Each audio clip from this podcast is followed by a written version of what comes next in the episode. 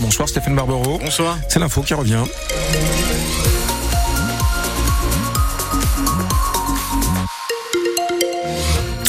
Je rappelle juste sur la route, euh, vite fait, mais c'est important, Rocade Nord-Ouest, sens euh, Lille-Gand, véhicule en panne avant la sortie Vambrochy. Merci à Patrice qui a donné l'info tout à l'heure. Un véhicule retourné sur l'autoroute 1 dans le sens Lille-Paris, ça donne toujours des difficultés depuis la, courbe de Ronchin. 10 km de bouchons complètement bouchés jusqu'à Seclin. J'en crois pas mes yeux, non. C'est 3 heures ah bah on annonce 3 heures et 5 minutes pour l'instant. Enfin, c'est ce que me montre la carte, mais je, enfin, en tout cas, je sais pas si c'est vraiment 3 heures, mais toujours est-il que ça n'avance pas. C'est complètement bouché sur ce sens Lille-Paris. Donc voilà, hein, à prendre avec des précautions ce que ce que je vois sur ma carte, mais c'est quand même 10 km de bouchon. C'est pas rien. Regardez Stéphane, vous voyez comme moi, Ah on, oui, est- on oui. est d'accord, hein, on voit la même chose. Donc voilà, avec répercussions sur le tronc commun de la 22 pour rejoindre l'un, forcément, évidemment. Euh, voilà, donc c'est très compliqué. Voilà. Dans l'autre sens, on a aussi des difficultés depuis le secteur de Canfin-Carambeau, euh, en direction de Lille, jusqu'à peu près Seclin, Avelin. Souvent, on dit des phénomènes de curiosité. En tout cas, là, ça fait un quart d'heure de temps de parcours en plus là, mais méfiez-vous. C'est surtout là hein, qu'il faut retenir. On fera un point d'ailleurs après l'info. Stéphane, côté ciel, côté météo. Eh bien, écoutez, on a un temps sec dégagé. La contrepartie, c'est le froid. Moins 5 degrés attendu demain matin dans la Vénois. Couvrez-vous. La liste d'infractions et de délits s'allonge pour l'automobiliste responsable d'un accident au passage à niveau hier soir. C'était à Rennes. Sa voiture a été percutée par un TER vers 18h sur la ligne Valenciennes-Lille. La jeune femme âgée de 27 ans s'est engagée sur la voie ferrée. Elle s'est retrouvée bloquée dans un bouchon alors que les barrières se fermaient. Le train arrivait. Elle a pu sortir à temps, n'a pas été blessée. Les résultats d'analyse ont montré qu'elle était ivre, qu'elle roulait sans permis qu'elle n'avait pas d'assurance. Elle a donc été placée en garde à vue. Les 140 passagers à bord du train n'ont eux pas été blessés. La ligne a été fermée une bonne partie de la soirée. Une personne est décédée en début d'après-midi à Unchy, près de Caudry, dans l'incendie de sa maison. Le feu est parti du rez-de-chaussée et s'est rapidement propagé à l'ensemble du logement. Dans le Pas-de-Calais, à Saint-Martin-Tatinghem, près de Saint-Omer, un homme a fait une chute d'environ 5 mètres dans une fosse. Aujourd'hui, il a fallu une unité spécialisée des pompiers pour le sortir de là.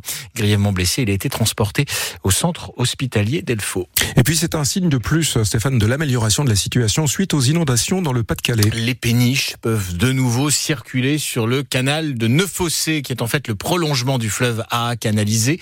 Une vingtaine de péniches étaient stationnées depuis un mois à l'écluse des Fontinettes, à Arc. Le niveau d'eau était trop haut et il ne leur permettait donc pas de naviguer. Il a baissé ces derniers jours grâce à un temps plus sec, grâce à des pompes géantes qui avaient été installées en renfort à l'embouchure du cours d'eau et qui ne sont donc plus en fonctionnement.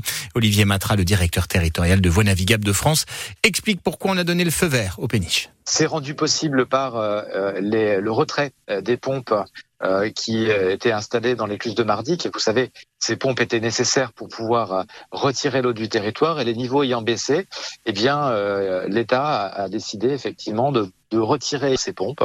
Et, et donc, les premiers bateaux ont pu passer. Alors, la reprise se fait de façon un peu progressive, hein, euh, puisqu'il faut que euh, tous ces bateaux passent euh, chacun leur tour les écluses. Il va nous falloir plusieurs jours pour revenir à une situation complètement normale, et je pense que tout le monde est soulagé que cette situation se résorbe enfin. On a des niveaux qui sont revenus à la normale complète et qui sont gérables entre guillemets avec les dispositifs de pompage habituels. Donc on est dans une situation euh, de retour à une gestion complètement normale du réseau de voies navigables de France. Des propos recueillis par Lucille Oconi à l'écluse de Mardi, qu'on avait installé jusqu'à six pompes géantes, deux de la sécurité civile venues de régions parisiennes et du Var, quatre euh, venues des Pays-Bas dans le cadre d'un appel à la solidarité européenne. Des pompes qui ne sont donc plus en fonction et c'est une bonne nouvelle. Hugo Bernalici, privé d'une partie de son indemnité de parlementaire, 25%, lui sera retiré prochainement.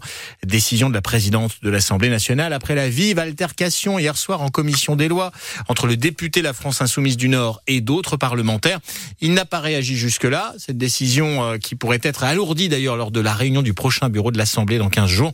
En attendant, l'élu poste un message sur le réseau X, anciennement Twitter, où il raconte avoir rencontré aujourd'hui des étudiants en sciences politiques à Lille pour leur expliquer le fonctionnement de l'Assemblée. Le préfet du Nord interdit pour la deuxième fois en deux jours une manifestation à Lille organisée par des groupuscules identitaires intitulée Hommage à Thomas, ce jeune homme tué il y a près de deux semaines dans la Drôme à Crépol lors d'un bal de village. Ce rassemblement à l'initiative de l'organisation étudiante La Cocarde devait avoir lieu à 19h ce soir place du théâtre.